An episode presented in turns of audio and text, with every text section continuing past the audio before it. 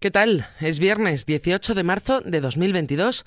En este podcast repasamos los asuntos más destacados de los servicios informativos de XFM. XFM Noticias con Carmen Desmonts. Arranca el quinto día del paro del transporte y el gobierno asegura que no habrá desabastecimiento. Si bien a lo largo de los últimos días distintos sectores han protestado por los costes que supone esta huelga, desde el Ejecutivo Central insisten en asegurar que los lineales de los supermercados no se verán afectados por el paro de transportistas, aunque según ha admitido la ministra de Transporte Raquel Sánchez, sí podría producirse algún problema de stock con algún producto determinado. Además, la ministra no ha dudado en acusar a Vox de querer beneficiarse. La ministra de Transportes, Movilidad y Agenda Urbana ha acusado a Vox de estar animando a los transportistas a que continúen con su paro de una manera radicalizada. La escuchamos directas pues no, no tenemos, pero oyendo algunas de las declaraciones de algún líder de, de Vox, ¿no? Y cómo están alentando a que continúen con este tipo de movilizaciones y cómo están pidiendo que se sumen a su manifestación del sábado, pues hombre, cuanto menos podemos sospechar que desde luego pretenden obtener un beneficio de estas movilizaciones en la misma línea se ha pronunciado la ministra de Justicia, Pilar Job, aunque no ha señalado a ningún partido. Además, ha asegurado que el gobierno está garantizando que los productos puedan llegar al supermercado frente a lo que ha denominado como boicot de grupos violentos con evidentes tintas ultraderechistas.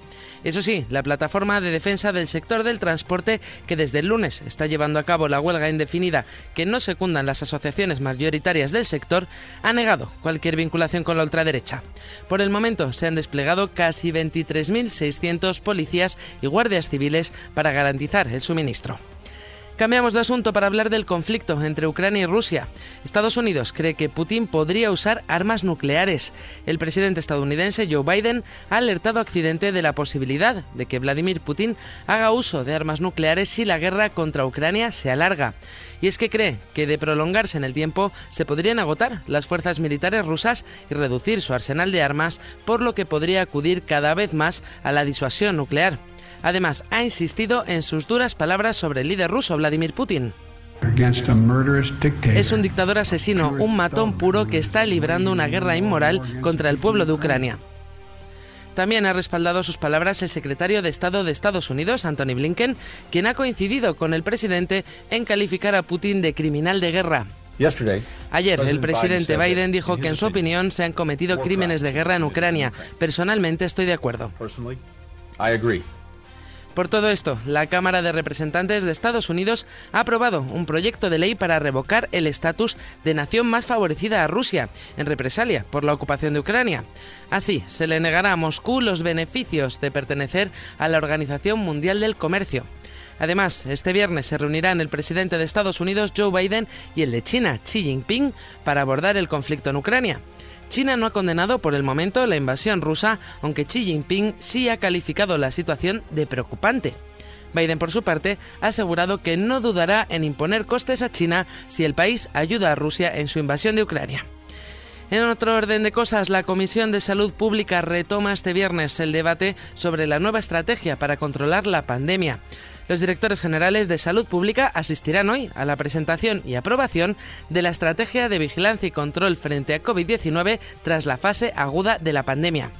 Esta estrategia establecerá las medidas de control de la COVID hasta que se implemente el sistema Centinela con el que se vigilarán las infecciones respiratorias agudas, que el Ministerio de Sanidad y las comunidades autónomas se han comprometido a instaurar antes del primer trimestre de 2023. Tal y como ha adelantado la ministra Carolina Darias, estará centrada en el seguimiento de los casos graves y en los brotes epidémicos en entornos vulnerables. Más cosas, los reyes presidirán el funeral por los 21 marineros fallecidos en el Villa de Pitanso. Don Felipe y doña Leticia mostrarán su solidaridad a las familias de los marineros que murieron en el naufragio, de los que se han recuperado los cadáveres de nueve de ellos.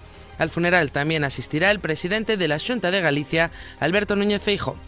Y terminamos hablando de música.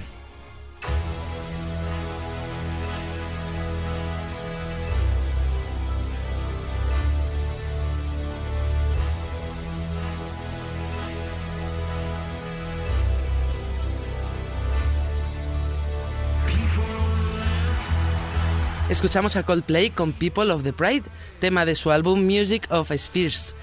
Y es que justo hoy, 18 de marzo, Coldplay inicia su gira mundial precisamente con este disco. Esta gira arranca en Costa Rica, en el Estadio Nacional. El concierto de hoy dará el pistoletazo de salida a una gira marcada por la sostenibilidad.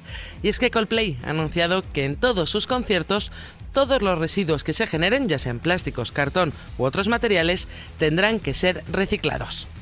Con esto lo dejamos. Recuerda que la información continúa actualizada puntualmente cada hora en los boletines de XFM en directo. Adiós.